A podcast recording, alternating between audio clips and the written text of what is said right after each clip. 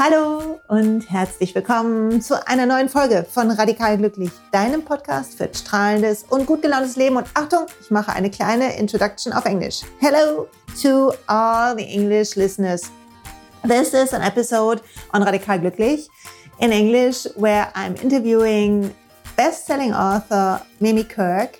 She is a raw vegan, 80-year-old fabulous woman living in San Diego she we talk about her journey um, to raw food, about raising kids, vegetarian and vegan, about family life, about politics. We talk about mindfulness and about how it all comes together and what real self love is.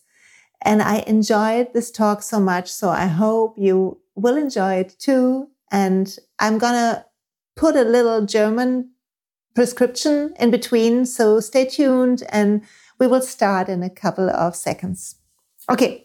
Das war kurz für die englischen ähm, Zuhörer. Und falls du denkst, buh, mein Englisch, ich weiß nicht, ob ich das so schaffe, auf Glücksplanet gibt es wie immer bei englischsprachigen Interviews, habe ich bei mir auch schon so gemacht, einen Post, ein bisschen längeren, in dem ich die wichtigsten Dinge für mich aus dem Interview nochmal für euch zusammenfasse, so dass du die Chance hast, vielleicht nach dem Hören, ich würde es mal probieren, weil sie ist wirklich sehr inspirierend, nochmal zu gucken, ob du auch wirklich alles so verstanden hast, wie du wolltest.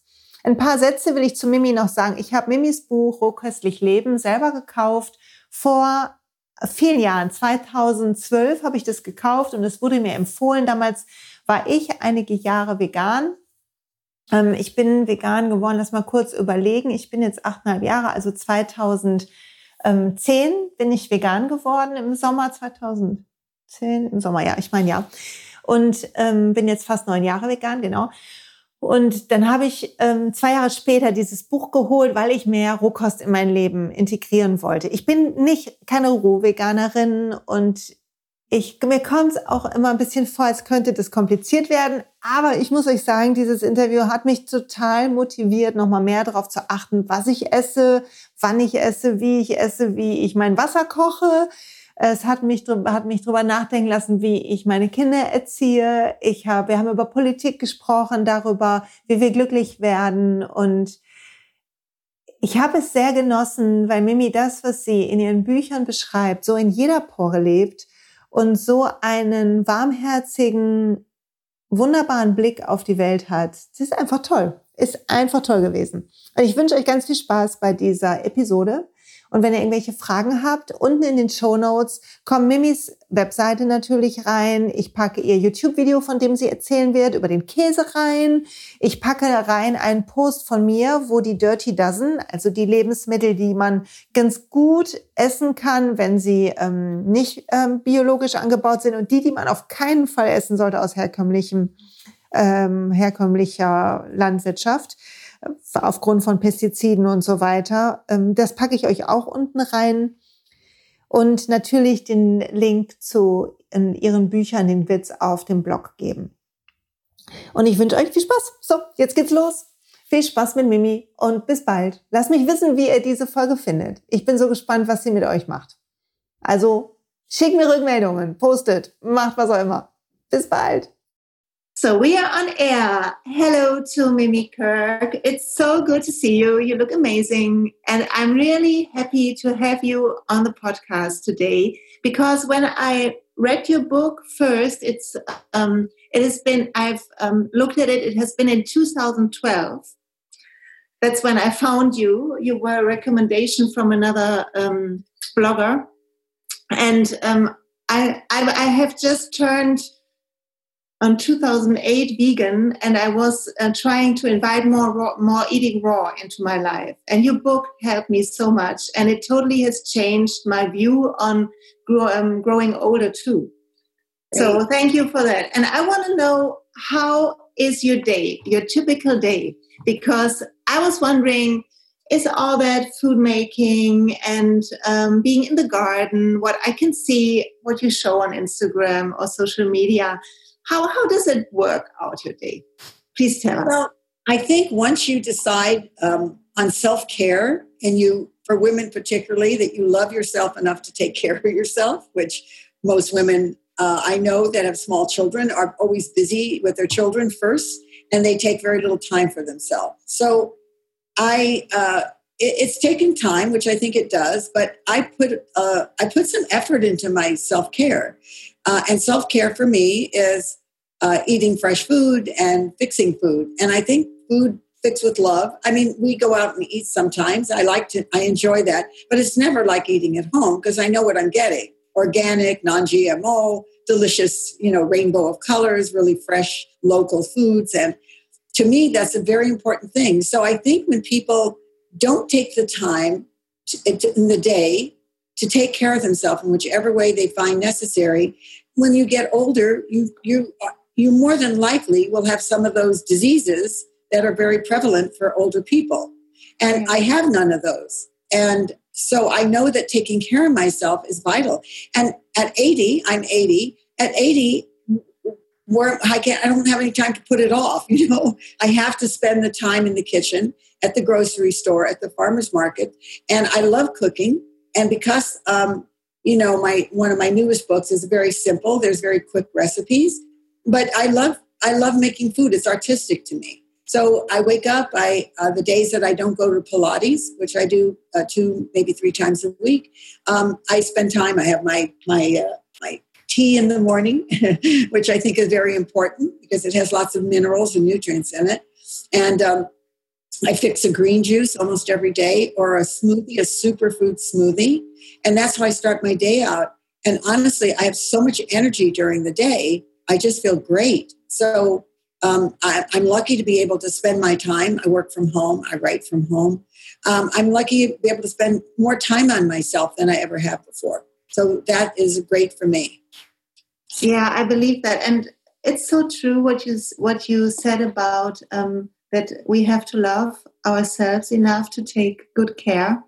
And um, I'm I'm going to ask you about your new book later so we can put the link into the show notes so people can grab it if they want to but i would love to know what kind of tea are you drinking what kind of superfood smoothie are you making what is the recipe i want to look like you when i'm 80 so i gotta go my, my newest book is on tea so i'm a big tea advocate because instead of drinking um, water i yeah. drink cold brew tea. I don't boil the water when I make cold brew tea. I do it in my refrigerator with the tea bags and water, right? And so I make a variety of teas. I try to have some kind of green tea every day. Right now I'm drinking green tea and jasmine for this oh, morning. I like to have green tea in the morning. And it's a green tea uh, green tea to me is is uh, so important for for your health. It's amazing what if you drink green tea every day what that does.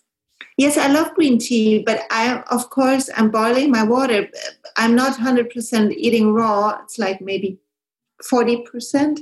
But, yeah. um, and I'm, I'm not, I'm cooking my water and I um, put the hot water on the tea. So, how do you do green tea?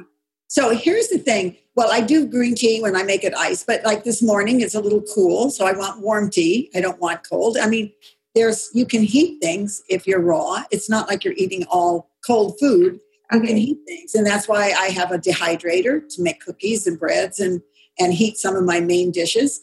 Um, I heating water is fine. That's not a doesn't it's not considered you're not having raw. But what I learned when I was researching for my tea book is that a tea master from the, the Tang Dynasty way way back said that it's very important how you boil your water most of us put the kettle on and we boil it until it's big bubbles and very hot and he says that's not good and i have under, i understand deeply now what happens. First of all if you're not drinking organic tea and you put hot water into that that bowl with organic leaves or tea bag whatever into your cup and you put that hot water on you're releasing all the chemicals that that oh, tea was sprayed with. So you want to make sure you have organic tea. Now what he says is that you boil your tea, and I don't do it in a tea kettle anymore. I do it on a pan in the stove, on the stove, so I can see how it's boiling. So the little teeny bubbles that start at the bottom of the pan, and you know before it starts to boil,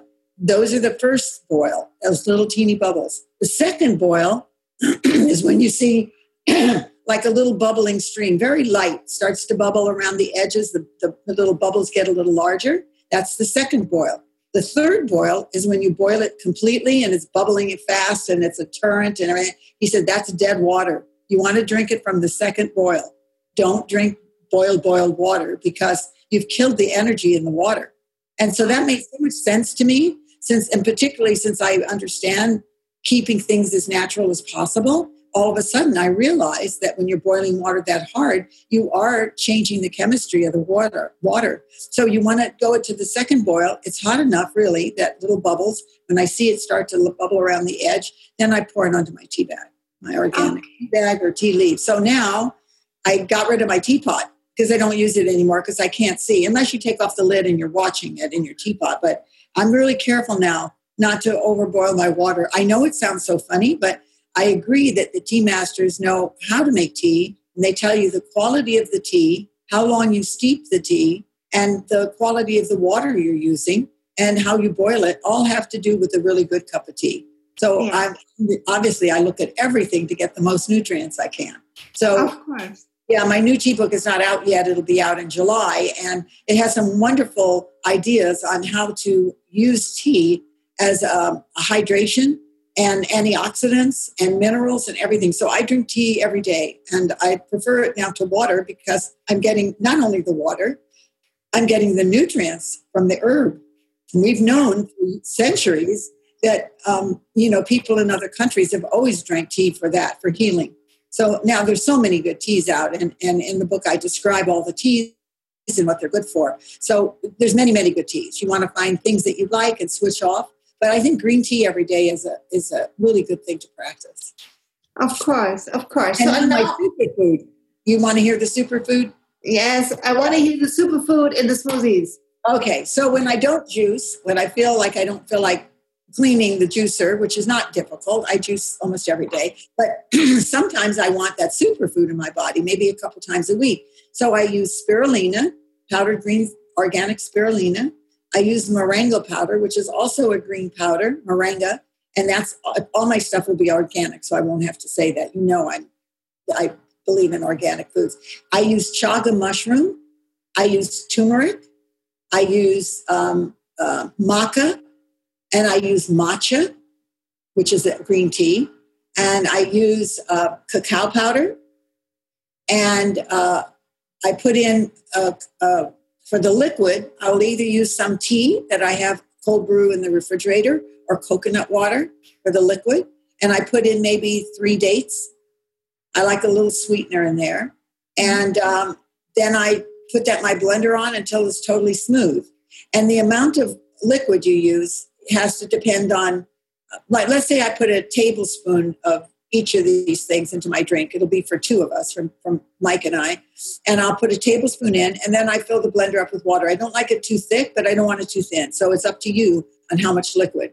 Put some in and then blend it, and then you say, oh, it's too thick. It is thick because it's all powder. And then you can add some more liquid. So that that that's up to you on how on how you want to do it. And when you drink that drink, oh, and I like some ice cubes in there at the end. I grind up the ice cubes so it's really icy cold. And when you drink that, honestly, by the time you finish it, you are ready to go through the day. It's so, yeah, woohoo! That's how I feel every time I finish it. It just, it just gives me nutrients. Like my body just feels like what it's done. You know, my cells are like screaming for joy. They're so happy. So th- that drink is very powerful to me. And okay. So, you have all these nutrients for the day. So that's so you have spirulina. I get spirulina. I get moringa powder, turmeric, and you talked about a mushroom. What kind of mushroom? Chaga. Chaga. C H A G A. Chaga mushroom. It all comes in a powder. All of these things you can get in a powder, so it's very easy. Um, I have a like a little tray, and I have all the bags sitting in there. They're sealed, um, I think I bought them all at a place called Starwest Botanicals. It's online, but I, I, I want good quality, so I always search for good quality. So I have this little box, and I just take that out and open up each thing and put it in the blender, and then I put the whole box back. It's up in my cupboard, and it's ready to go. It's very easy. It takes just minutes to make that drink, and once you get onto it, and once you get onto the thickness and what you like, um, like I say, coconut water or tea I, is my favorite, but you could put plain water in, that's fine as well. But I'm always trying to get the most I can into something that I eat or drink. And it's delicious. It really is delicious. And the dates, you use that according to how you like it. If you need a little more sweet, it's fine to put in another date or a little maple syrup. Don't use sugar or any unhealthy sweetener, but those are my two favorites. So make it a little sweet if you need that. And um, honestly, if you drink that, you're going to be so surprised how good you feel immediately. You can tell it works. It just works. I'm going to test it. I'm going to test it. I promise. Good, good. I, I love superfoods and um, I love smoothies too. I'm not into juicing right now. So you you said that you juice most days. Yes. You make your juice. Yes, and I'll tell you why. Um, and I've mentioned that in my juice book because what I find when I make a smoothie, which I also love, um, I, I, have to admit sometimes I, I'll have a kind of a dessert chocolate smoothie for dinner instead of eating if I don't feel like doing anything. But I think that when you're juicing, you need to put a lot more produce in to get a 16 ounce glass of juice. If you're making a smoothie, you can't get that much in the blender. You can get, you know, a couple handfuls of spinach or whatever, a, stalk or two of celery. But when you're juicing, you need more produce. And I want to get the most I can into that drink in the morning. I want as much vegetables as I can get in there. I use, like, let's say, celery and cucumber, um, spinach leaves, uh, kale, um, an apple, uh, a lemon. And to me, that makes a delicious drink. And I need a lot of it. I use a lot to make it for two people. But when you, and then, you know, it fills up the, I, I get two 16 ounce glasses.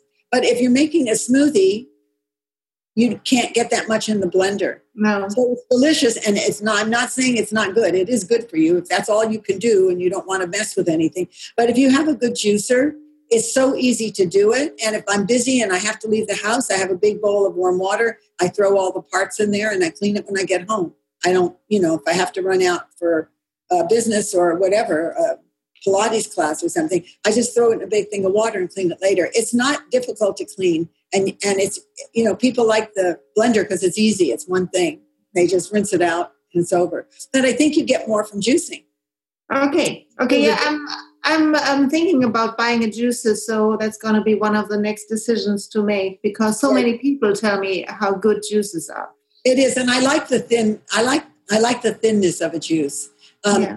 without all the pulp in it. I know some people say you need the pulp, but I eat salads. I get enough roughage. I eat plenty of fresh fruits and I eat salads every day. So I'm getting I'm getting the roughage I need. I don't I don't need it. And sometimes I take the pulp that I have um, and I make crackers out of it, or I add it to uh, you know some raw burgers or something. So I'm not always throwing the pulp out, but it's okay if I do for my health because I'm eating enough enough yeah. of other things. So so um, thank you for um, those insights.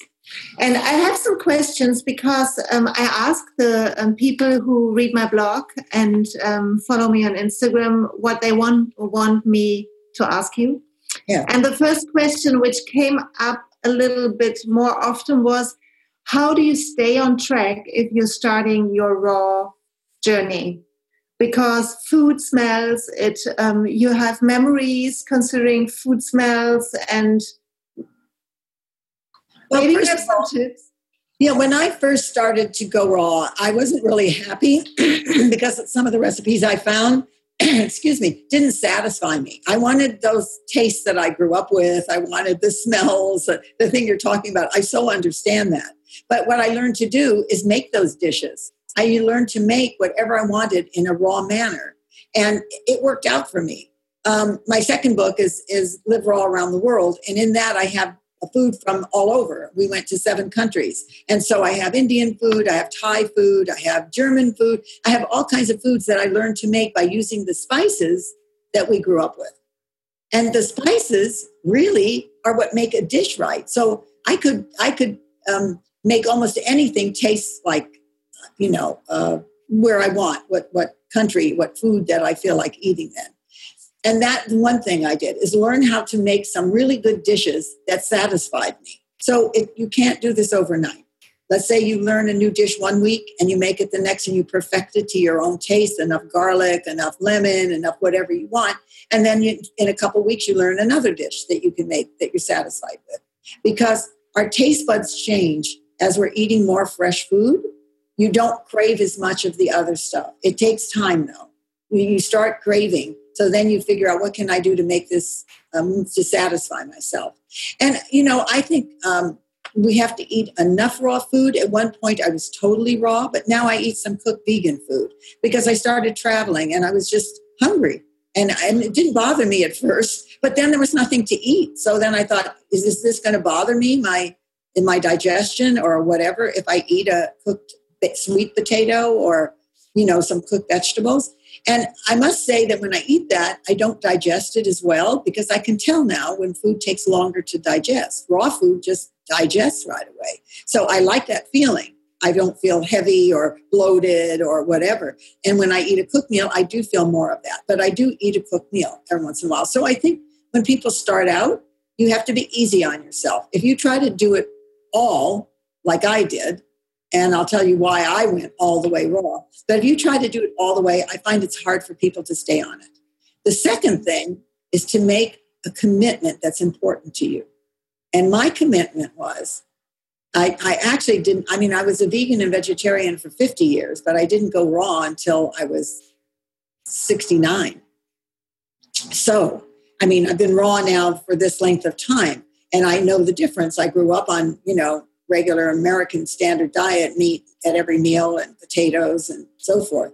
The second thing, after saying that you want to do this slowly, is you need a commitment. My commitment was my health and my age. It's like I can't say, oh, I'll do it when I'm 40 or 50. I'm like already 69. I was like, I got to do this now, or I'm going to end up like my family, whose health history is not very good. At 69, I was diagnosed with um, high blood pressure and high cholesterol, and I was getting arthritic pains. Now, my family was on all kinds of medication. They've had cancer, Parkinson's, lupus, um, uh, leukemia, heart problems. My family has had everything. And all I could see is when the doctor handed me a prescription was that was going to be my future. I had one sister that was on 15 medications. And oh, I thought, not, not going to happen to me. And um, so I decided, and like I say, I was always like a vegetarian or vegan for so many years, so I ate healthier than most people. But then I started researching, and raw food came up. And I just, oh no, I don't want that. It's like celery sticks and carrots. I like to cook. This is going to be miserable. But then I thought I'll try it. So I started juicing and eating lots of vegetables and just went raw. And within two weeks, I felt great. Within six months, a return to my doctor showed that everything was back to normal. And I haven't had an arthritic pain since. So this is what motivates me. I'm in I'm 80. This is the future for me is if I don't take care of myself, I'm going to get the common diseases that people get when they get older. And so far, I'm not getting those. Uh, I feel like I'm an experiment on myself and hopefully will help other people to know that food is medicine. And you need to stop eating processed food. And especially, I know in Germany it's not as bad, but it's starting to get worse in the in the markets. I've seen it with my own eyes that they're starting to do what we do in America all this processed food to make life easy. Just pop open this bag, pop this in the oven. It's all ready to eat. Just warm it up. I mean, what's in that food? And especially when you look at expiration dates, you buy something tomorrow and it's 2019 and it says it doesn't expire till 2024. What? that can't be real food, right? So yeah. we have to be very cautious not to eat processed food and to buy fresh food as local as possible and stay away from processed food. There's just too much junk in it. And we have a lot of problems here in America with genetically modified foods, and it's spreading around the world now. And I think that's one of the worst things that we can do to our bodies. It's all chemically made and it's all forced to grow, and we're not getting the nutrients we need. And so, buying at farmers market where you're getting local food and organic, hopefully, your body will feel satisfied. You won't have as many cravings for the old stuff. You'll feel you'll start craving the food that makes you feel good. So it's a process. I think if anyone's going to do this, you should give yourself six months to a year to transition and find wonderful um, dishes to make, wonderful recipes that you love. I make a zucchini lasagna that I think is like better than the real lasagna. My desserts, I don't even want to eat anything but raw desserts. They're so delicious. and I do have a sweet tooth, so I'm you know I'm making my desserts, and I just find uh, I've I've now the way I cook is just normal to me, or uncooked, whatever which way I'm going. It's normal to me. This is normal food to me. I don't think of any of the foods I've had before, but there are com- but they are coming out with some amazing vegan foods today and vegan cheeses. And cheese is always hard for people to give up. It's a staple in most people's diet.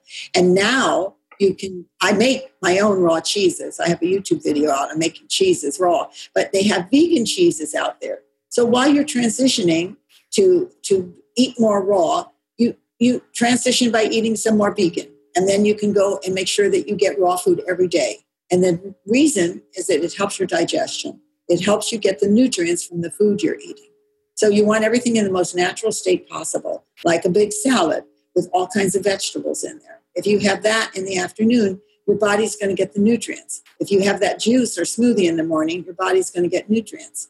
And then let's say that you do that and you're really good during the day and you want to cook vegan dinner. I'm very much on vegan for several reasons. One is, is my health. The main reason was the animals. I just don't want to feel part of killing animals. I can't, I don't wear leather. I just can't do it. I just can't. I look at that plate with people eating and I think, who suffered for that. And I, I, just can't do that. And also, the planet needs our help. And so, these are reasons I think that people should go vegan for the animal, the planet, and your own health. I think it's so easy to do today because we just now got here in America, I don't know if it's anywhere else, we just got a vegan burger that came out that is two of them that are so amazing that even a meat eater would think they were eating meat. It's turned off a lot of vegans because they say it's too close to meat tasting for them but it's made with pea protein and totally plant based. So we have that here, and and I know that Germany has some good vegan cheeses. So start that way, and um, you know, and and think about, be mindful when you're eating, because if you are, and you look at that plate of food, you're going to be mindful: is this good for me? Oh yeah, that's so true. And I felt um, when I turned vegan, I was 40, and I have been eating everything before. I didn't really, I always said when there were documentations about the suffering of the animals, I always said, I can't look at it. But I didn't think about what I was doing. And then I read a book and it changed everything and um, changed the whole diet. And I started to feel so much better just because of um, skipping the meat and the cheese Right. And the, the cheese cravings went away. They they are went were gone after some weeks. And now when I smell cheese, which I thought would be like really making my heart break, it's like I don't want it anymore. So that's what happens when you when you are committed, I think. yeah, and, and if you crave something, like I crave cheese, I learned how to make really good cheese at home. So out of nuts, you know, and it's like it's amazing. I let it cure for three weeks in the refrigerator. And honestly, if I put it on a plate somewhere, nobody would think it's some crap, raw crap. Nobody even thinks about that. It's it's not real cheese. But I do think that the animal thing is what got to me when I first became a vegetarian. I didn't understand vegan, but I thought, oh, I can't eat anything with a face, you know, an animal, a mother, or whatever. I can't, just can't do it. And I still feel that's the reason I changed my diet when I was 30 to eat more of a plant-based diet and uh, and I didn't learn about raw until much later. But we do have to think about that. I think you feel good and you feel more loving, and you know you're not doing any harm. We're supposed to walk lightly on this earth, tread lightly, and be loving to people and to animals, to everything living, to plants, to everything. We can't be uh, not mindful about nature and nature is changing all over the world because we're not doing all the right things. And it doesn't matter where you live in Germany or here in San Diego or in Spain or wherever, you, you have to be mindful. This is one planet. This is one planet. And uh, what affects you affects me, and what affects me affects you. So each person has to feel their own responsibility. If you are too busy in life, working and raising your family, running from one place to another, you're stressed out, you're not doing your body any service at all. You put your job and making money more important than taking care of your health. Here in America, families are both working. Um, the husband and the wife are both working, and they get home and they pick up something at a fast food restaurant to bring home to feed their kids because they don't have time to cook. This is really very unhealthy. Families don't sit down and really eat together or cook together anymore. All my kids cook. They're all really good cooks. Uh, even though I was a single mom, working mom, I was widowed at a very uh, early age, 29. I had four children. Uh, I still made muffins for my kids in the morning. I still, you know, made things for them and let them know what good food was. And we ate dinner together. And um, when I worked, I was working in TV and we'd shoot a film one night of the week. So my kids learned to cook for themselves that night. And um, they all are amazing. They all are amazing cooks. But I know young people today don't know how to cook they know how to heat. They can open a can, they can heat something in the oven, but they don't know how to cook from scratch. And such joy in artistry in cooking. And I think we need to get back to it. I remember in the 50s, my mom, my mom used to cook meals, and then all of a sudden, some manufacturers of food decided, oh, we're going to make women's lives easier. We're going to give them those little frozen dinners in a little metallic tray, and they just could take it out of the freezer and pop it in the oven we're going to give them frozen foods and things in cans. And they started making food then, back then, to make women's lives easier. And and because women were getting busy. But what is more important than feeding your family healthy food and feeding yourself healthy food? We need to get back to that and realize this is how we show love. I always feel when I'm cooking and for people, I'm showing love because I feel love in the food when I'm making it. And it tastes different. it looks different, it feels different, it is different, and your body is getting nutrients from that. And. I think. Sorry, I didn't want I to do. say that everything is energetic. Everything we do has an energy behind it, and doing things with love creates a, a marvelous energy out in the world and in the food that you're in your cooking. So, yeah, that's that's so true, and um, I feel that when once you decide to cook and to raise your children uh, uh, with awareness of how food can be made and how precious it is, then um, you also there's a there's a shift in how important work becomes and how important you you you take yourself. Like all the running after more money or a career or a meaning is is like um, when I am when I'm there, I, I will be happy. But it's if you but you never get there. Yeah. Most of us. So right. it's about being happy now. Yes, exactly. Which like I, think, I think everything is energy. And I want to mention something about the health aspects of eating this way and not being stressed, because I think this is really important. We have trillions of cells in our body, trillions. And they all have a job to do. They know exactly what to do to keep us healthy. As you age, you lose some of your cells um, they, they've come to the conclusion now that it's not our genes that determine how well and how long we live, it's our cells. And our cells regenerate all the time. So, or they degenerate. Let's say your skin will change over every four months and it will either regenerate or degenerate depending on how you're taking care of yourself, how mindful you are, how you're eating, how you're exercising, how you're thinking positive, or if you're negative or you feel stressed, they'll degenerate and you want to keep your cells healthy. So, doing all the mindful situations, meditation, uh, walking, being out in nature, all of those help your cells regenerate when the time to turn over. Your heart and your liver turn over every five to nine months. Everything is always changing in your cells. So that's the good news that it's our cells and not our genes. Because if it's your cells, you have some say in the in the process. You could just age and your cells disappear and you die earlier because you're not taking care of yourself because you need them for your body to function. And the more you have, the better. We do lose them, uh, uh you know, just organically. They're going to disappear, and the telomeres on top of our cells are going to get destroyed. And that's how disease starts. Because the weaker the cells are, the easier it is for disease to come in and, and hook onto those cells and cause diabetes and cancer and all kinds of things. So we have some control over how we age. And I can say for my own experience, since my family doesn't, you know, is not, they were not in great health, they all had things going on. I can say that I've done something and I can see how it's different for me than it is was for my family.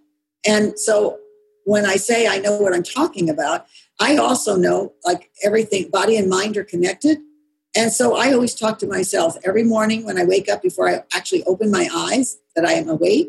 I talk to myself from my head to my head, my feet to my head, and I tell my cells I thank them for taking care of me. And I say, if there's anything in my body that's not right, when you go there and produce more cells and make it right, you know, and, and now, and I do the same thing at night.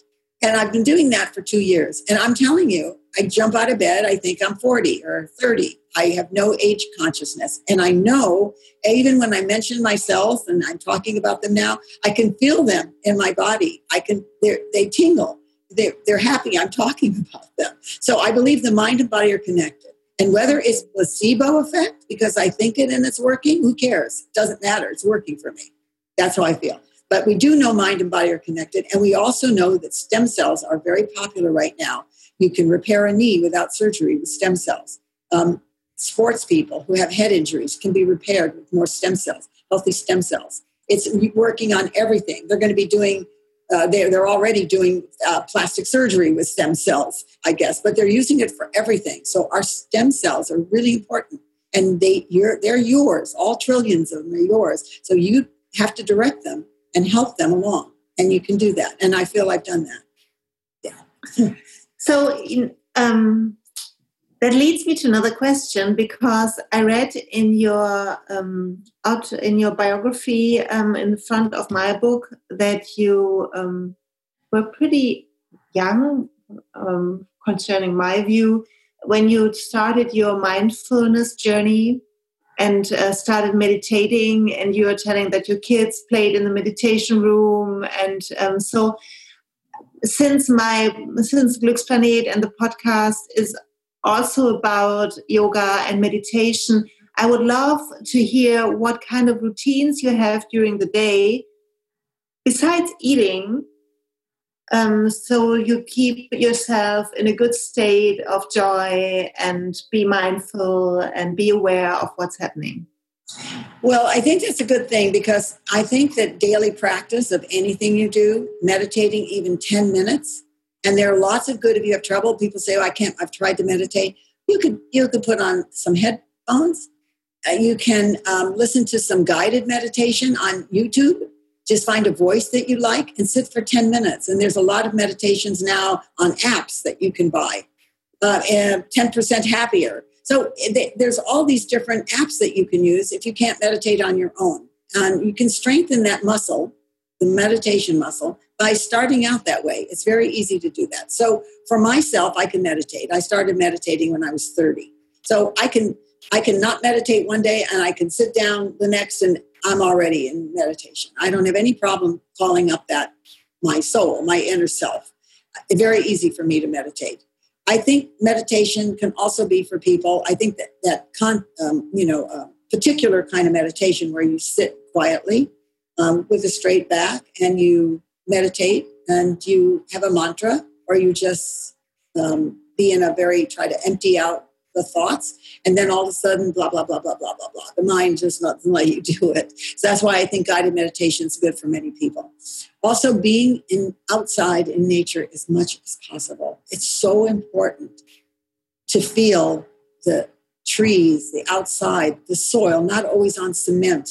People leave their house, they get in their car, they drive to their work, they go into a cement building. They never outside in nature. They're not outside anywhere where they can get the air and put their feet on the ground. if they live in uh, if they live in apartments, they don't have the same thing as a house might have, where you can walk in your yard barefoot and tend your garden and so forth. So I uh, we moved from my big garden that I always talked about. Last year we moved to a into the city, uh, into a, house, um, and we have a huge decks outside and rooftop and everything. And I've been planting, um, I don't have soil, a lot of soil. We have trees that you might see behind me here, a whole patio of trees. Um, I just plant herbs right now, and I've got a tomato plant out there. I have to have something growing where I'm touching my herbs and gardening. So I like to do that on a daily basis. I walk to do Pilates two or three times a week. I love walking. I love to explore my neighborhood. We have lots of trees and beautiful yards and flowers and uh, you know, I try not to miss anything when I'm walking. I want to see the flower that bloomed that wasn't there yesterday. You know, I try to notice everything and be in the moment. And when I'm that, when I'm walking like that, I don't pick up my cell phone.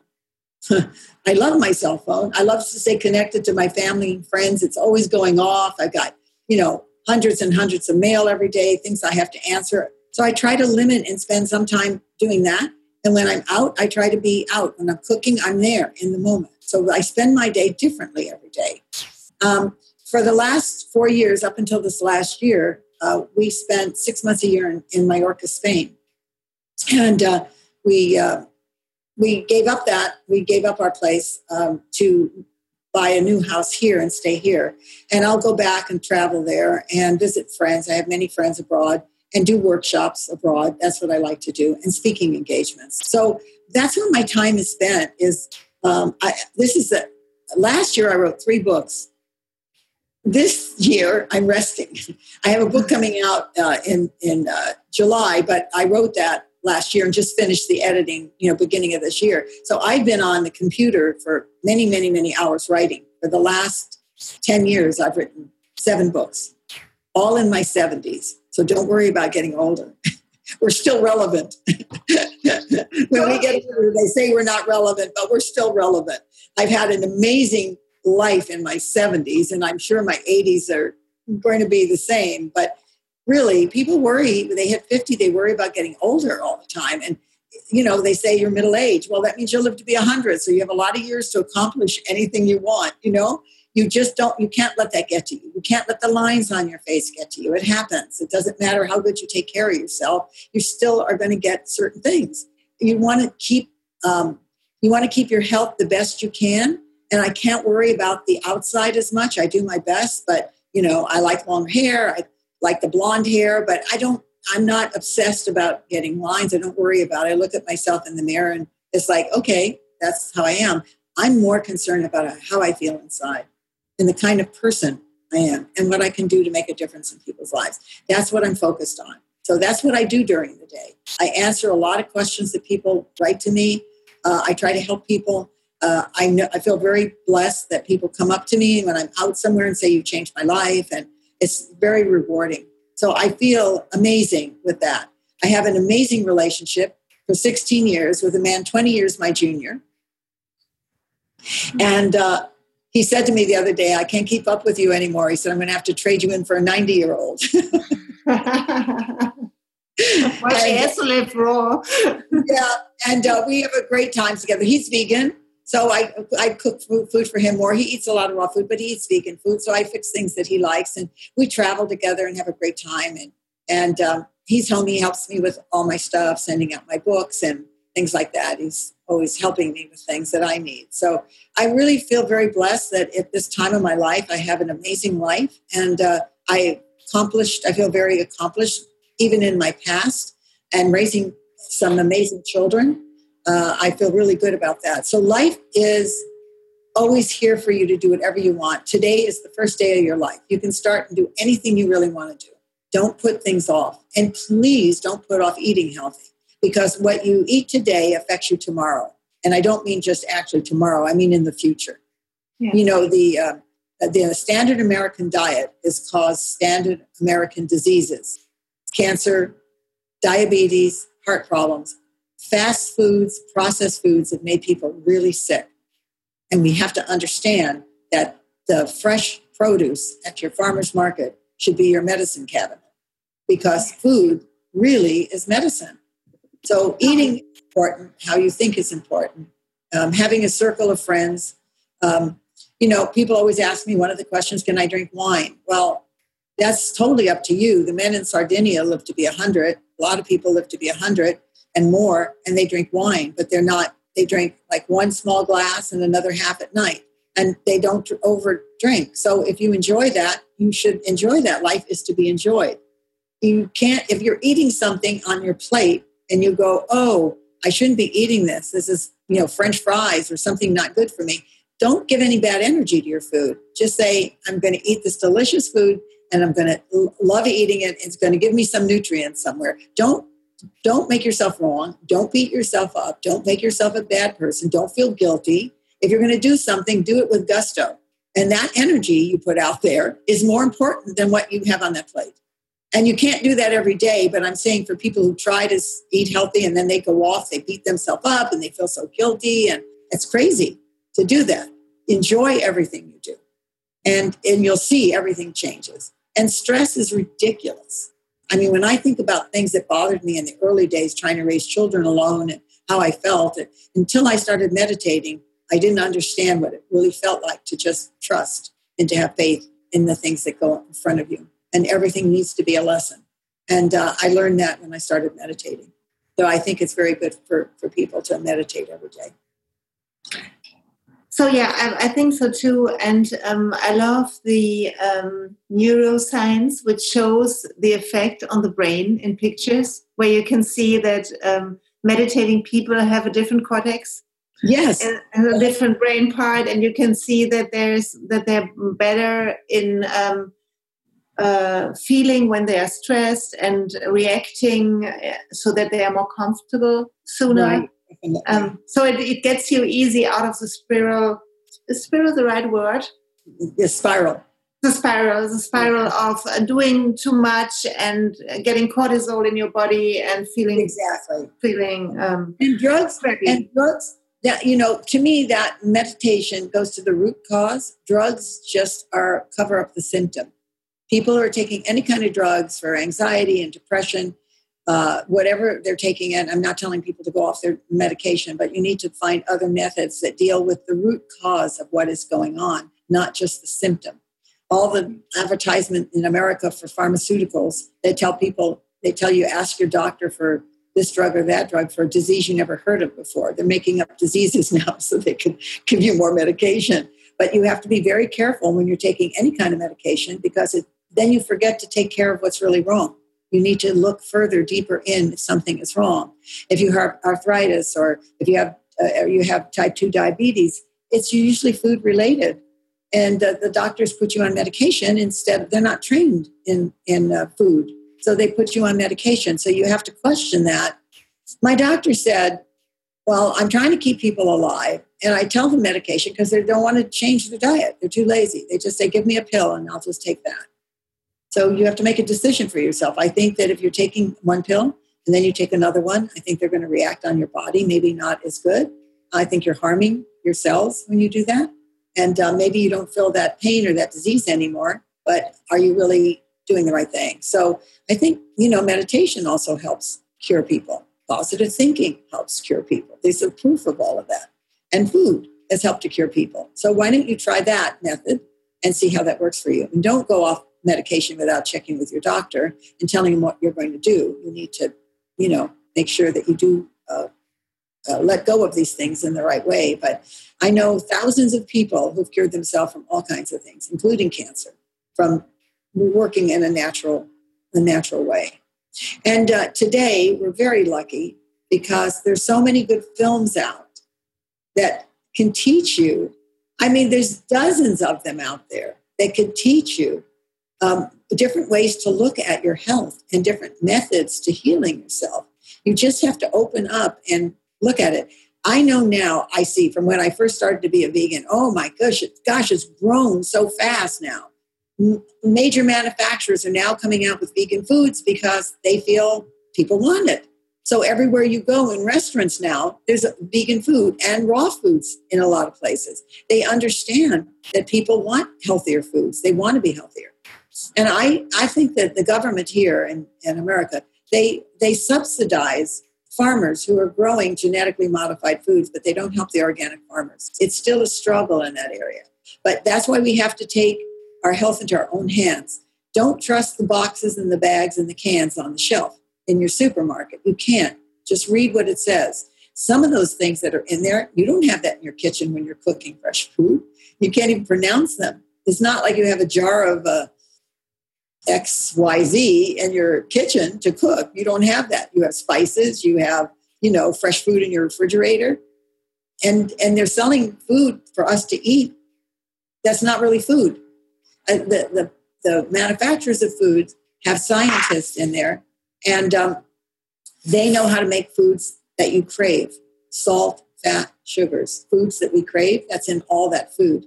I saw a, a cooking show the other day and uh, on TV, and they had in um, where were they?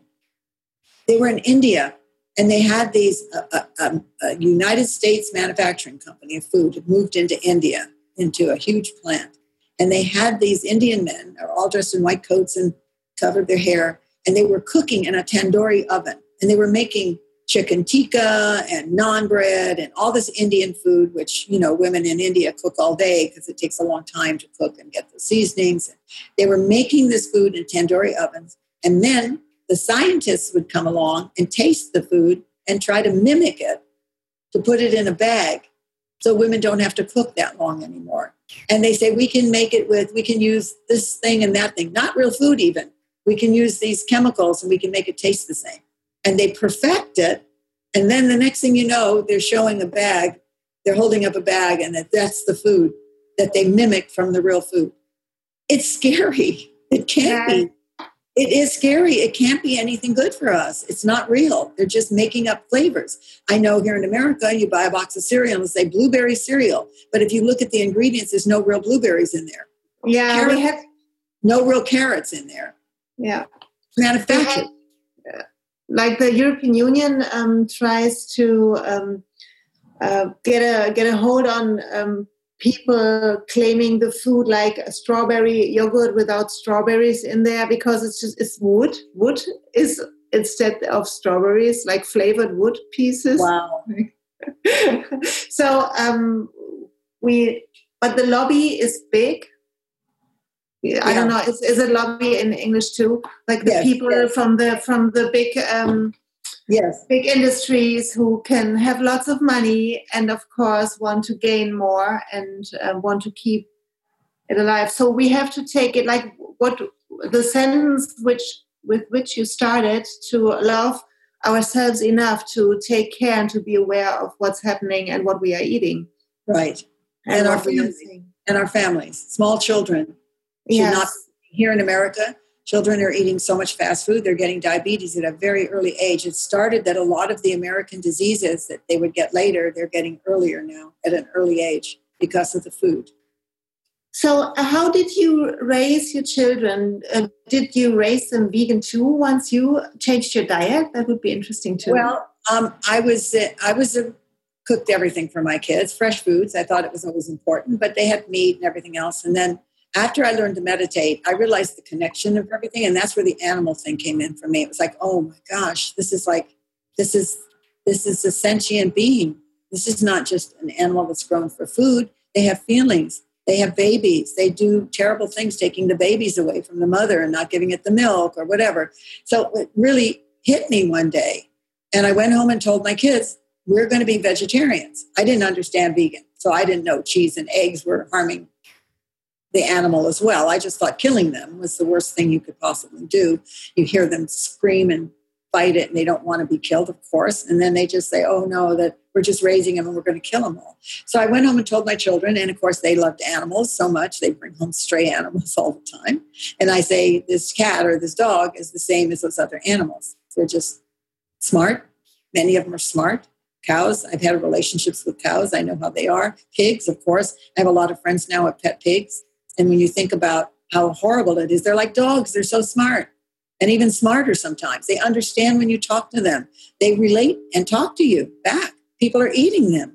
So it's just like they wouldn't eat their dog, but they would eat they would eat the pig. So I explained that all to the children. They go, "Oh no, we don't want to eat. We don't want to eat animals." I said, "Okay, nothing with a face. that has a face. It's a mother or a dad, or we're not eating it." They go, "We're fine." I said, "Now, if you want to eat it outside when we go out to eat somewhere, you're welcome to." They said, "No, we don't want it." So I raised my kids. They were already. I was 30, so they were, you know, in their early teens and and younger, and uh, they decided to be vegetarians. So I raised them that way. And then when they were 17, 18, my son said, Well, I think I'm not growing tall enough. So my friend said, Because I don't eat meat, so I'm going to eat And he did. And he grew taller. So he always thought it was the meat. but now my kids, um, my one daughter eats like I do. My youngest daughter, Mia, she's very much eats a, a vegan raw diet. Uh, just like I do. She'll eat some cooked food, but mostly raw. My, and we wrote a book together on this. Um, fast fast making easy quick foods because she's a busy mother uh, and you can eat raw and have 21 day recipes to eat raw. It's delicious. And then um, my other daughter lisa and i wrote a book together. This was one we wrote last year and i know this is going to shock people. It's called the, the uh, plant-based dog food revolution. And it's vegan food plant-based food for dogs. People think this is a terrible thing. They think dogs are carnivores, but they're not. They're omnivores. One of the dogs who lived the longest in the world was 25 and uh, was a vegan. And so we have fabulous recipes, human grade food, human food. You can eat it yourself, but you can't just feed your dog table scraps or or figure out. You have to make sure everything's balanced. They need some supplementation. But we we have many, we both have many, many friends who have vegan dogs and they're living long and they're doing fine and gotten rid of their tumors and itching and and um, aggressiveness and everything from eating a plant-based diet. So we have a really, I think, a fabulous book out uh, there was just a big uh, documentary done with 17 specialists that's saying that dogs can eat this way and should eat this way. So this is all about taking care of the planet as well. And if you're vegan, I can imagine how horrible it is for you to serve your dog meat because you think your dog needs it. They don't. You can do it and you can do it in a healthy way, but you have to do it the right way. And that's why we spent a long time compiling this book. And I'm I'm very proud of it. And it was my daughter's idea. And um, so that's that was another book that I think is really important. But I think we have to, as a as a planet, we really do need to, to take a look at everything. We need to slow down. We need to take a look at what's real for us. We need to take a look at how to eat healthier and feed our family healthier. We need to take a look at how we think and what we put as important in life. We need to be grateful every day for at least three things every day when you wake up or go to sleep. Be grateful for what you have and how your health is, or whatever you need to be grateful for that day. And I think that's very important. That helps you see that you're having a good life. Uh, honestly, I just want to have fun. Girls just want to have fun. I want to have, yeah, and I want to have fun. And I have fun cooking. I have fun walking. I have fun with my boyfriend. I have fun just sitting out in my patio and having a cup of tea. I, I make sure that what I'm doing, I'm enjoying. It's not work. you need to do things you enjoy. If your work isn't enjoyable, you have to find a way to make it so or not do that anymore because yeah. your health is affected by what you do. I can imagine the health of the, the people in slaughterhouses, what that must be like. You've seen those movies of what that's like, how they kick the animal, how they have they treat it like it's nothing. It's a living thing and they treat it like it's nothing. What must that person be what must be going on inside that person? Even though they blank themselves out and think it's nothing, it's still so karmic to be doing that. So, I mean, we have to take a look at what we've done to the planet and how greed and uh, and wanting more of everything, material things, how it's really destroyed things. And uh, it, we need to take a look at something different. you have a plant behind you. You know that plant needs water, so you're caring for something, right? We need to do that. We need to have a little herb garden. We need to have a plant. We need to have things that we nurture and take care of. And, and when we're doing it, we need to know, oh, I'm giving this life. And with people, not to be mean or insult people, give people life you know, when you go out, you have a server at a restaurant or someone checking you out at the market, so let them know they're human beings. You're not just there and they're like some robot. Say something to them that's nice. Make people's um, birth, keep their birthday candles lit inside. You know, don't blow them out. That's what I say. Everybody's got a cake inside with candles. Don't blow them out. Don't be insulting. Don't be mean. If you're not happy with something, don't blame it on that person at the airport that's helping you um, it's probably a bigger thing. Be a nice person. You know, I think that's so important. And I think that allows you to um, live well yourself and to be healthier.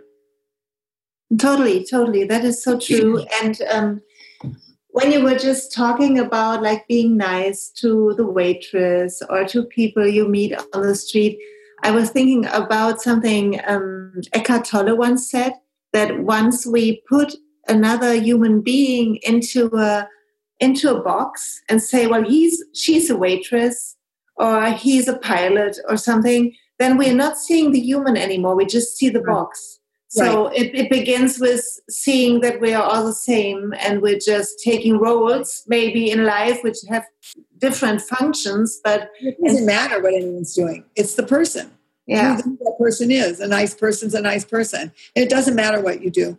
We work to achieve and to be somebody or something, and we don't really think about what is really making us happy. We just think, oh, this position is a higher position than that position. It doesn't matter. The person in the higher position could be an asshole, you know, a jerk.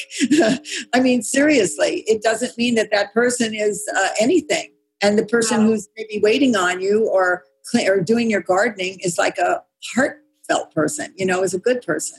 So you do have to look at the, the human being, and then you have to treat everybody as a human being. And yeah. we don't. I mean, I we can't separate ourselves. I travel all over the world. People in every country are still the same people to me. They're just human beings. We all want to be healthy. We want our children to be healthy. We want the best for our family. We want the best for our planet. You know, people are people all over the world. Doesn't matter what color their skin is, what nationality they are. It's the same. And I think people who don't travel and don't um, meet people from other countries don't understand. They separate themselves from people on the other side of the border, for instance. I mean, I grew up in California. I grew up with all kinds of people here. People over the border. I've gone over the border to Mexico. I live very close there, and now they're having a problem not wanting people to come in. And there's refugees because in their country they're not being treated right. We have to find an answer to treat people in a humane way. We can't block people out. We have to help them. We have to help the children. We have to help the families to become better people. And I think all over the world it should be that way. And I know everybody's had an invasion of people who are trying to save their life and do better for their family. That's why they're coming to another country. And we have to find a way. We don't have it yet, but we have to find a way to help these people and give them some, uh, uh, uh, you know, somewhere to feel good about themselves. We need to give them. People want to work. They want to earn their living. People aren't lazy. They want to do things. We have to find a way to do it. We're not there yet, but I hope that we get there soon. I think it's one of the most important things, crises we're looking at today in the world, is helping these refugees who are, have lives are threatened when they're in countries that are uh, killing them and uh, you know keeping them from working and all kinds of things. They're, yes. they're, they're just like us. If that happened to us, we would want someone to help us. So yes, in Germany, we had a big discussion about refugees because there were lots coming, and it was, I think, it was there was no choice than um, giving them homes because right. if we would live in Syria where, where there's war, I would take my children and go and see if I can put them into a safe place. And even if they if people are refugee from poverty or hunger, it's like I sometimes I think why are countries like um, America or Europe, um, some European countries so wealthy? It is also because there has ever always been um, a step between, and we maybe we took too much years ago. Maybe I don't maybe. know, but yeah. I think it's like we can't um, redo it, but we can be human and we can be um, not feeling sorry for them, but helping. Right. Well, the leaders of the countries that are um, oppressed, uh, the leaders are uh, usually greedy and um, uh, egotistical and um, uh, you know, dominating people of, uh, of poor people who, who didn't have an education or don't have money. I think we're here to lift people up. And in America, we're having a kind of a battle of that ourselves for the first time. It's been very difficult um, to function under this government that we have right now. And, uh, you know, people keep working on it, but we're not, we, we have always let people in and try to help them. That is what, you know, my family came over from Russia or Poland. You know, we, we're, we're all from somewhere else here. And uh, I know it's very difficult when people are coming, but we have to remember these are human beings. They're treating them like animals when they come over. They have no choice. Like you said, we would do the same thing if we needed to do it. So we have to find a way for peace without borders and help people and lift people up. You know, like in America, we don't need as much as we have. In the individuals who are extremely wealthy here, the small amount of individuals who are extremely wealthy, over, overpower the people that don't have anything and they don't want them to have anything. They, they say, oh, we're doing them a favor because we hire them for work and then they pay them very low wages. So it, greed is really is really a problem, I think, in the world. And the same thing with the food manufacturers. It's just greed. They could do better. Yeah. They think they have this idea we have to feed more people, but you you don't have to do it that way. We have to figure out a way to do it so we're feeding them healthy. It's just greed, more money, chemical yeah. food. People are getting sick. They need to take a look at why people are getting sick and uh, and and take you know really look at what is my food doing to people. And i think chefs i always feel this chefs when you go out they have a responsibility. You're cooking for people. You're putting your love into the food. You need to make sure the food you have is good you know? It's not junky food. That's why the fast food restaurants they buy the cheapest food possible and then they they cook it with people who don't care they're cooking they're angry while they're cooking they hate their job and you're eating that you're ingesting all that energy from that food. It's like I always say I want to go where there's a chef cooking because at least they care more about what they're they want they want they have a little garden or they're buying the best food from the farmers market. If I see a chef at the farmers market, I go, Where do you work? You know, because you want to eat food, you know, from somebody who cares about food, not from some fast food place where they're just getting, you know, no money an hour to just pass things through a little window to your car, you know, drive-throughs like that or fast foods. You don't want to eat that food. And I, I think that I'm just trying to wake people up to eat fresh food. you know, whatever you eat, eat fresh food. If you are eating meat, don't, you know, if you don't, if you, the animal thing doesn't bother you and you are eating meat, you want to eat some meat that's not injected with steroids and antibiotics. And you only want to eat a small amount because it's not good for you. Same thing with chickens or eggs. You want free range. You want to make sure where you're where you're getting your food, if you're eating those things, that at least you're eating clean food and you're not eating stuff that's got, you know, chemicals laid in there. So, you know, there's all levels. I have friends who are raw. I have friends who are vegans. I have friends who still eat meat. I have friends who, you know, eat every way, different ways. Some people don't, they're, they're vegan, but they don't care about organic, you know, and it's like, what? But then I have people who have organic and they don't care about vegan. So there's a variety of people you have to figure out what's best for you and your family and the planet. You have to think outside of what you have to think, first of all. You can't just eat. And that's when you're sitting down to a meal as well. If you're with people, you usually talk and eat. I see people with their phones all the time while they're eating, and they have no mindfulness about what they're eating. They're not taking their time to look, to chew, to see what's on that plate, and to eat. I think that mindfulness back to that again is so important on every level of life. And when you're eating, just see where that, look at that food. Think about who picked it, who grew it, that little seed that grew that beautiful lettuce, you know, and then someone came and picked it. And then it was on a truck or it came from the farmer's market, whatever. Think about that food that you're eating and be more mindful and be more mindful when you're in the grocery market, the supermarket. Make sure that you're eating. But if you can shop at farmers markets, it's the best thing you can do. That's yeah. the, local. It's not flown in anywhere. You're eating local food. It's like the best place to eat food. It really is. Mark supermarkets, it, you know, you see things from all over the world at a time of the year. Like when strawberries aren't growing naturally where you live, there's still strawberries in the market here in California because they get it from somewhere else. So, and me speaking of strawberries, might I say one thing about them? they hold the most pesticides of anything. People eat strawberries, and, and I see them, they got a child in the basket, and they're buying a basket of strawberries. I have to like zip my mouth up. I want to like tell everybody, I'm like, don't eat that. My boyfriend's always pulling me away because he can see when I'm ready to say something. But the strawberries are the worst, any berries. And yeah. kale is now up at the top of the list for these yeah. eating organic. But my God, people just are, you don't have to be unaware today it's out there. You can find the information. Yes, and and it's easy because like the Dirty Dozen or uh, lists like that are easy to remember.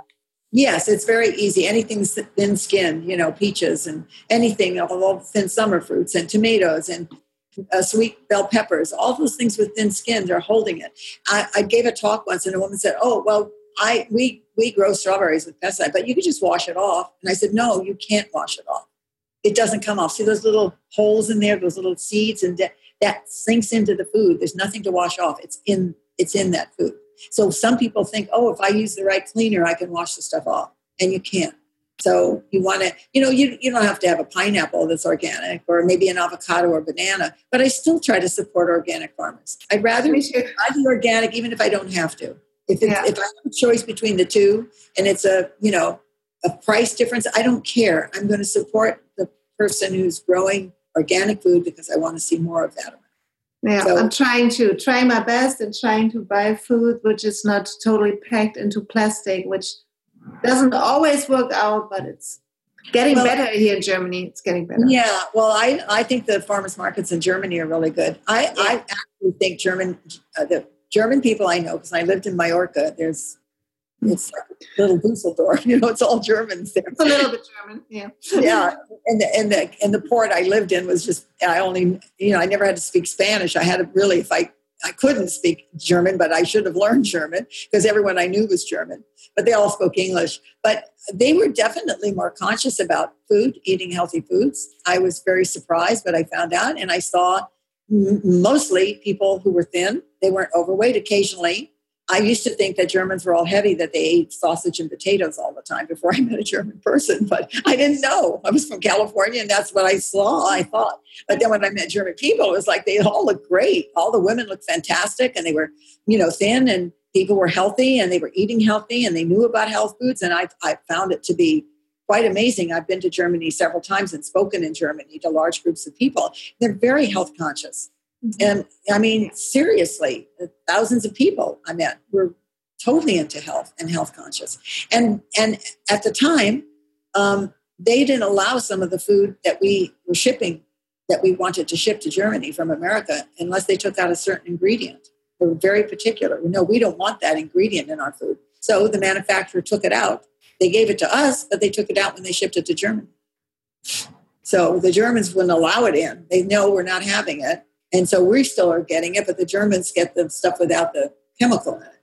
So they're definitely more conscious of, uh, about it. They look out for their people really well in that area, I think. But there's always room for improvement for ourselves, and always know that. Even for me, I feel like I can improve more. Um, I always try to see what I can do better, um, trying to make something new and, and do something different. And uh, I love to cook. So for me, being in the kitchen is a delight, and I like cooking for my boyfriend. And so if I'm making him something that he's in the mood for, uh, that's, you know, I'm happy with that. And um, my family, like I say, when we get together, we're all cooking together. It's fantastic. Now, they all don't eat like me. I didn't finish. My two sons, my two girls are more conscious than the two boys, but my, my one, one of my sons, he, um, he is uh, he does the celery juice thing every day. He was juicing regular, but now he's on to that popular just drinking straight celery juice. I didn't get that yet. I don't. I didn't try it, and I didn't get why why everybody needs celery juice now. Well, eh, I've seen I've seen the posts from uh, the medical medium is the guy who kind of started this, and you think, oh, it's another fad. But everybody that I've seen, their skin is cleared up from eczema and all kinds of things. If you follow the medical medium on Instagram or something, you'll see people are posting their success stories. The med- it's medical medium they're posting their success stories and it's really happening. It's not a, a, weird thing. There's something in the celery. I use celery in my juice, but he says it's not the same as drinking straight. I did it for a couple weeks, but my system's very clean and I really, I stopped. I went back to my regular juicing for me. But, but everyone I know, I don't really have an issue with anything, so I didn't see anything happening for me. Um, but I, I really feel like it is a good thing. But um, and, and I don't feel it's a trend it's he's a best-selling author now and a lot of celebrities are doing it. I know we're always like trying new things and go oh then later you find out it's not good. But i have to say one thing the celery, celery price went up a dollar a bunch of celery went up a dollar. And my son said sometimes he can't find organic celery in the markets. They go so fast. So many people on celery juice right now it's like this phenomenon really and if I didn't see people posting videos on my social media about drinking celery juice, I would not. I think, oh, it's going to pass. But I, I think it's a real thing. I really do. I think it's really. I believe so too. I just didn't um, get into it yet, but now I'm motivated. To it depends if you have something you're trying to cure.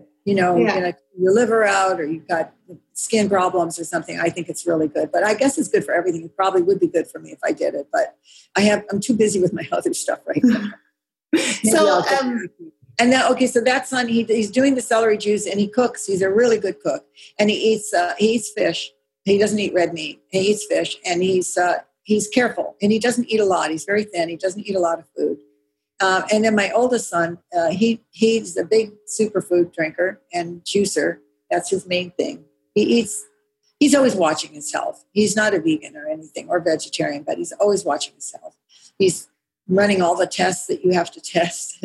He's drinking some of the thickest, ugliest tasting juice I've ever had. But he says he doesn't care. He just drinks it down. He puts all the powders and the greens, and he doesn't care what it tastes like. He's used to it now. He just drinks it down.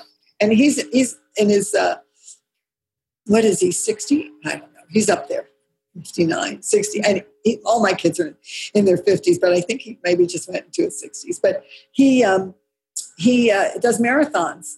He's a runner. He's very athletic. He's in amazing shape for, for his age he's really yeah so he's taking really good care of himself. So they all are conscious.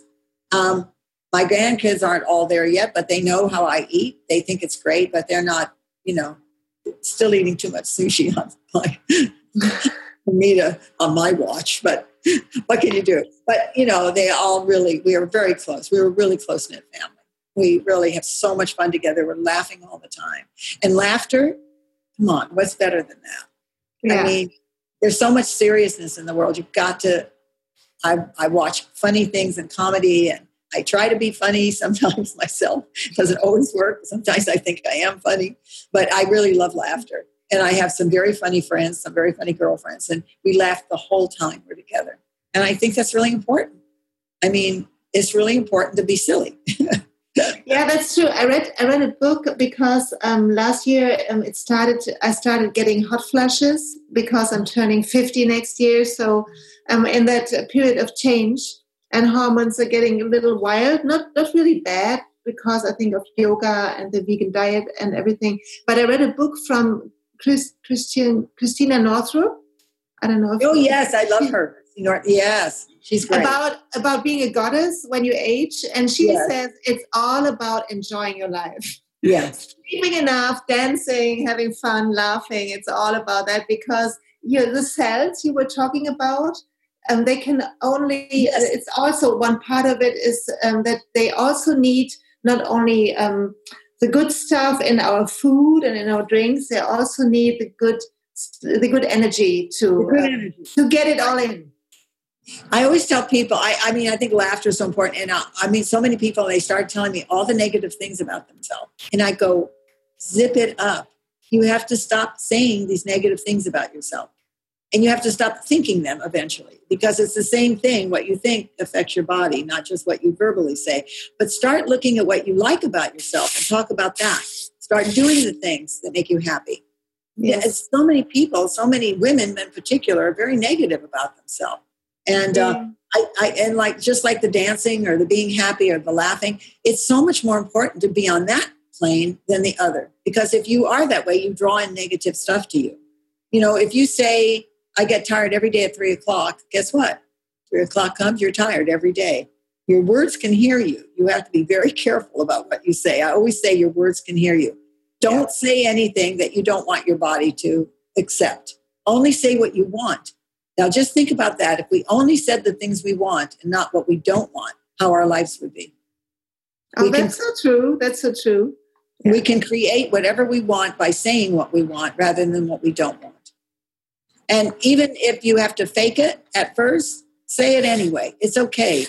It's okay to have a vision board. It's okay to dream. It's okay to see yourself having these things. It's okay when you're meditating or going to sleep at night to see yourself having a perfect day the next day and having fun and you know your life just everything coming to you and i i do that and it happens you know i think of things and it happens so I've decided that since I'm so powerful, I better think of good things and not bad things because, right, I don't want those other things. And I'm afraid if I think them, they'll happen.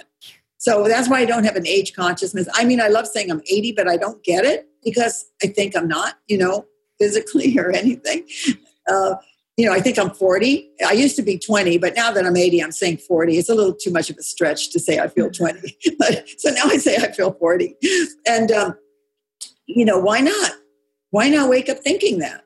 I have you know? to tell you. I have to tell you something uh, from my grandmother. Um, she um, passed away um, a couple of years ago. But when I turned thirty, I said, "Well, I don't feel like being thirty. I feel like being twenty-three." And she said, "Like, well, me too." And she was um, 78, 80, uh, 87, so it's uh, 78. Uh-huh. 80, 87. She's 78 or 87. 87. The 8 is in front. Is it the The 8 is in front is 87. Yeah. Sorry. Get Yeah. confused. So, and she said, I'm still feeling like 23 because you only get old on the outside, what people see. Inside, it's all the same. And I felt like, yeah, okay, That's very true. true. When I was younger, older people used to tell me that, and I didn't get it because I was Yeah. looking at them and thinking, oh, you know, they're making up, but you don't feel any different. I don't, unless you make a choice to. Unless you're listening to the advertisements and the Yes. pharmaceutical companies and the media who's telling you when you hit 80 or whatever that you're supposed to feel a certain way. You're going Yeah. into a senior home. You're not supposed to be relevant. You're not supposed to be writing books. You're it's like time for you to sit back and, you know, see the rest of your end of your life. Honestly, we are told so much stuff that women who go through menopause are already negative, like it's all over. And especially women who haven't had children feel really bad when they're going through menopause. They, they think that they have to have, they were supposed to have children and they missed their boat or whatever. And they, when they go through menopause, they go through really terrible stuff mentally. And this is what we can't do. We're aging. I'm going to age. I'm aging, but that doesn't mean I have to feel old just because I'm aging. That doesn't mean anything to me. Just because I'm 80 doesn't mean I have to feel old. And I don't. But I don't go along with what I read or see on television with pharmaceuticals and everything you're supposed to be. I don't listen to my doctor. And, and they always say age related. Everything after 50 is age related. I don't think it has to be that way. I follow, I follow on uh, YouTube or anything I can find where people are in their 90s and 100s and they're still running marathons and they're swimming and they're doing yoga and they're, those are my heroes. That's who I'm looking at. Go, oh, this is possible. And people who are younger than me look at me and say, oh, this is possible. Look at her at 80. She's still doing this. I have a lot of that. So Yeah. I look at the older people and people that are a little younger than me are looking at me. And so you you have to know that it's possible if we take care of ourselves to live a long life and live a healthy long life. We don't want to just live long and be sick. We want to live a long, healthy life. Um, a woman passed away today and um, in America. She was a film star in the 40, 45, 1945, 50. Her name was Doris Day, a singer, very popular. She just Yeah. died today at 97. And they said her health was very, very good up until the end. She got pneumonia. But up until then, up until just recently when she got pneumonia, she was in perfect health. And so you can be, and that's the way to do it. Be in perfect health. And just before you're ready to die, the week before, you don't feel so good. That's my, that's my idea. I don't feel so good today. And then you're gone. You know, I mean, I think that's the way to do it. Live Yeah. long, long, long, and then, you know, don't suffer. Yeah, that's true. That's Taking true. care of yourself is important. I watch, I watch other people. I've watched family members get sick and go downhill so fast. People in senior homes here are very big in America for putting people into a, a living situation where someone can take care of them and cook their meals, and it's just downhill because it's really sad because uh, they think they're there to die. This is their last part of their life. They have activities for people and stuff, but they, they, they feed them terrible. And it's just not a good environment because everybody there is old. I mean, I like, I have very young friends. My, my, I hang out with very young people. I know a few people close to my, not my age, but younger. But I mean, I have some of my best friends are 30. My best girlfriends are 30 years old. And we go out and do things and hang out. And I don't, th- I don't feel any different than them. I feel just the same. We laugh and have a good time. We dress the same. I always dress young. So we, we're like, we're good, you know? We have an amazing time together. And uh, I just happen. Same thing with my boyfriend being 20 years younger. It's not that I'm looking for it. It's just that's who I feel simpatico to. And they feel that same with me. And no one ever, uh, girls I hang out with, they don't treat me like I'm an older person. No one's like helping me off the curb or doing anything. I'm running alongside of them, you know? So I feel really, I feel blessed. I really feel blessed. But I do work at it. I, I ah, do. I believe we all, I be, believe we all can overcome family illnesses if we really work at it and think Yeah. differently and eat differently. I, yeah, I, true. I do think it's possible that you don't have to get just because someone in your family had something that you have to get the same thing. You might get it, but you might be able to get rid of it in a natural way. So, Mimi, lots of German listeners will now be motivated to get more raw food and get good teas into their life. So, which of your books to start with? Well, I must say that my first book, um, Live Raw, yeah, that book to me, um, I poured my heart out. It was everything. It was I was right in the transition period. So what I was writing at the time could be different than I write now in some ways because I was in the transition period. And I think it's really helpful that first book. The recipes are there's some easy ones in there, but there are some that are maybe a little more complicated. So I'll tell you what other book is good. But that I like that book so much. It's still selling. It's, it was a bestseller and it's still selling. And I like it so much because I was in the beginning stages. I you know, you know what I love about the book. Sorry for interrupting you, but yeah. I love that there's in the beginning. First, there's those beautiful pictures of you in the garden. I love the pictures, and then you have those ten steps to yes. say, like right in the beginning, like it says, like do your do your walk, like what we talk about today. Yes, yes. And um, I um, read the book, and then I decided to also have a birthday month. Uh-huh. Before drinking any smoothie, I decided this. good. That's good. Okay, so that's why I like that book because it was in my beginning stages, and I think it will really help people who are just starting out. Mm-hmm. And I think as a companion book, which is a very good book to have, I mean, I have a juicing book, so if someone is interested in really going on juice cleanses and juicing and so forth, that's a good book. But my daughter Mia and I, my youngest daughter and I, wrote Raw Vitalize, Raw hyphen Vitalize. And that book is a 21 day plan. And we also have anybody can go on Facebook and join Raw Vitalize Book Club. And they can see what other people are doing. And it's got a really good following. And people who bought the book and they're making dishes from it. They post what they make. And that book was so good because it's very, my daughter had called me. She said, Mom, I'm, I'm like, I'm not eating as much raw anymore and I need to get back, but I'm so busy. And I said, okay, let's work on something. So we were just doing a little menu for her and then we get oh wait a second this is like people could use this is good so i we were going to put a little ebook out and i called my agent she said let me check with your publisher and see if you could do that. And then they said, no, we want it. We want to publish it as a book. So then we wrote it as a book. But it's 21 days. It's recipes that take 10 to no more than 15 minutes. Um, it's single foods, easy to fix, no dehydrator. You need a, a, a blender and maybe a food processor. But those are the only two things. No dehydration at all. And they're very quick meals.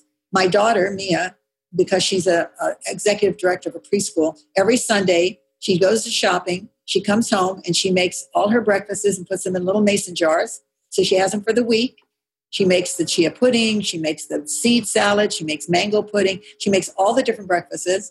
She keeps them in the refrigerator for the week. Then she makes, um, we have salad in a jar, things that you can make and put in a jar. And when you get to work, you turn it over and put it into a bowl and you've got these salads. All the hard stuff goes on the bottom, and then the light lettuce is on top, and you have a separate thing for salad dressing. So she makes all kinds of dishes in that jar, and that's her lunch. And then when she comes home, she'll cook a dinner. So this is all the easy foods for people, and your family will love it. And we have gotten rave reviews from people whose lives completely changed by doing this for 21 days. It has a shopping list in there. So I think that's a great book. I'm really proud of all my books, and they're all a little different.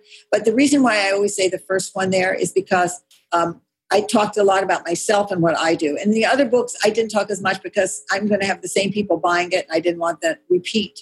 But every this is like a 10 year span in here from my first book, just about a 10 year span. So obviously, I'm doing things differently. I've I've um, my second book came out, Raw, Raw Vital, um, Live Raw Around the World and that had food from other countries. So if you're into the cooking and you want to have Mexican food and German food and Italian food and Thai food and Indian food, that's a really good book for people who love international foods. It's really has great recipes in there. I think they're all good. Then I did a juice book. My publishers asked me to do a juice book, and of course I jumped on that because I I think juicing is so important and it tells you what foods are good for different ailments in there. So the juice book is an excellent book. And then I did a little. Uh, they asked me to do a hydration book, so I did a little infused water. It's kind of like a gift book. It's very small, uh, kind of a that you'd give somebody as a gift. Great for summer because it tells you how to keep hydrated with different infusions in water, like lemon or cucumber or all kinds of things. And um, so, and I think that's a nice little gift book. And then, and then I did the the dog book, which is I'm very proud of. Like I say, if you have a dog, at least read this, even though you think they need me. Read this book and then tell me if you think your dog could function on this. Take a look at these recipes. What could hurt giving your dog human grade food, none of that junk that's in packaged food? And they're coming out with better foods today, and they have a lot of vegan dog foods today that you can buy, but you still need to put fresh food on it, just like for us. You can eat the vegan food, but you still need the fresh food. Same for your dog. And we tell ways to do that if you're going to feed the, the packaged uh, uh, vegan foods or other foods, how to grate and do different things to put on the food. We also have superfoods that you could mix together for your dog and sprinkle it on powders. And then my next book was the um, tea book, and that will be out in July. So that's seven books. Yes, I covered seven books. So they all have their specialty.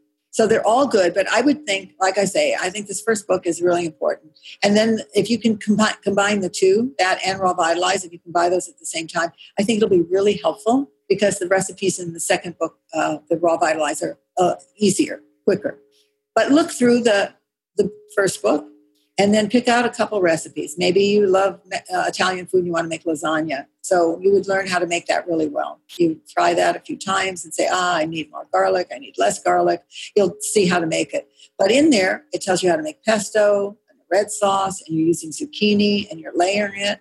And we didn't have all those good vegan cheeses, but you can uh, order, you can, uh, you can make the cheeses now that I tell you to make, and you can even put some of the sprinkle that in there. And then honestly, it's as good as any lasagna you've ever eaten. It's delicious. And so that that I think is the way to do it. And then pick another recipe that sounds good to you after you've not mastered the lasagna and learn how to make that. Then it becomes part of your repertoire cooking. Like you do that every week and then you make another thing every week. And you know, I think it's good. And when you get to know that you're really going to eat raw and want to do that, it's good to have a dehydrator because you can make cookies and you you can do it in your oven with the door open, but it's a little touchier.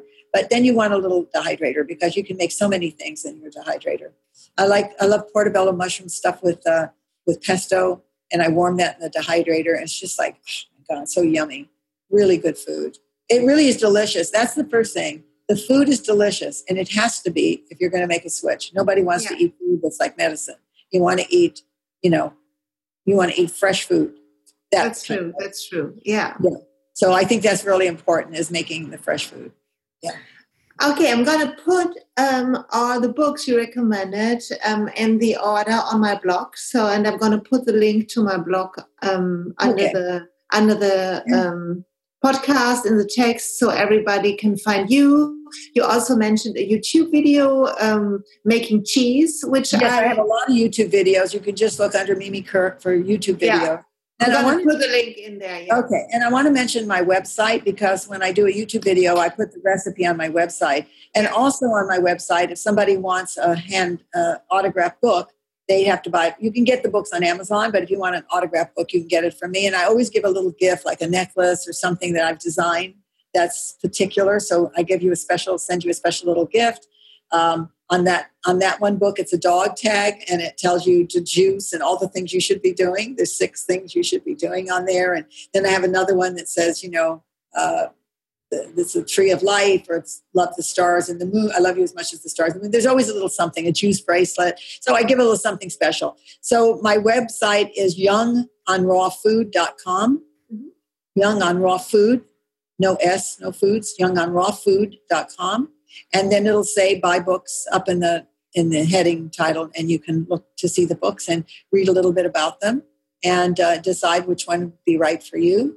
And like i say it's on amazon as well. You can read that and read the reviews. We've got very good reviews on all the books. And uh, bet, yeah. Uh, yeah i'm really proud of them. And they're still selling. Even the first book is still selling very well very oh, well. that's great. I love the book I keep yeah. coming back to it. There's so many new books I have here, but this is one of my favorites. So and mine too, because I go back to it and I go, oh my god, that was a great recipe I haven't made for a while. I have to look back at my books because I'm always like creating new things. I love doing new things and trying new foods all the time. And my boyfriend said, "Can you make that again?" I said, "No, I don't know how I made it. I didn't write it down. I have to guess every time." You know, that's how my first book happened. By the way, I was cooking and making things. I didn't write anything down.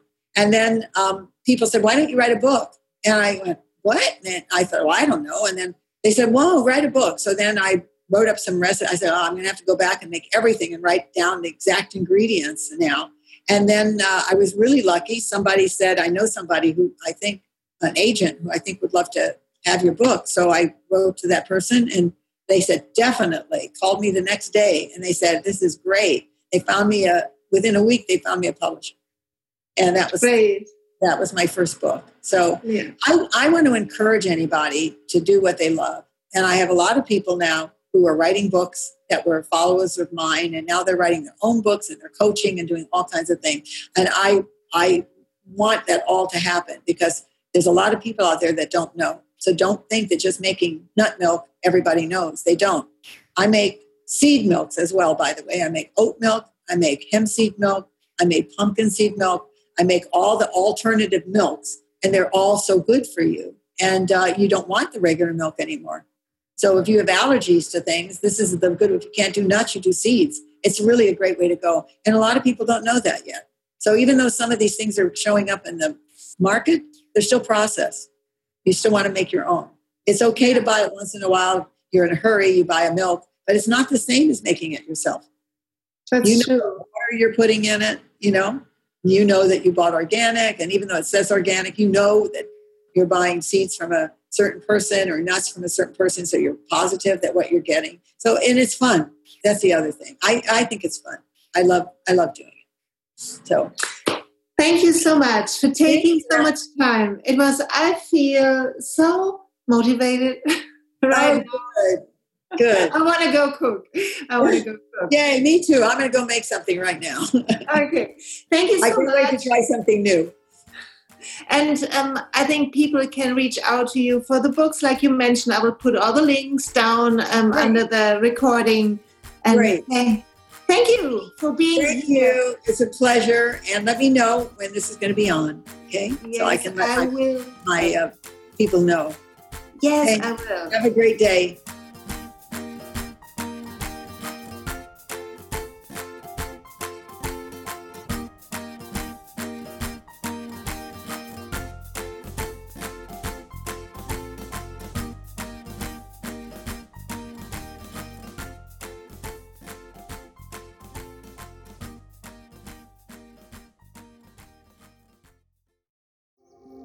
Hey und pst, es gibt einen neuen Podcast von mir, der ursprünglich auf einer von mir geschaffenen Kursplattform nur zur Verfügung gestellt wurde. Er heißt Zurück zur Natur und ich beschreibe darin, wie ich ätherische Öle und Supplements nutze und was ich den Leuten, die das mit mir entdecken, rate. Wenn du also Lust hast, auf diesem Weg auch mir ein bisschen zuzuhören, dann findest du zurück zur Natur überall da, wo du auch diesen Podcast findest. Viel Spaß beim Zuhören.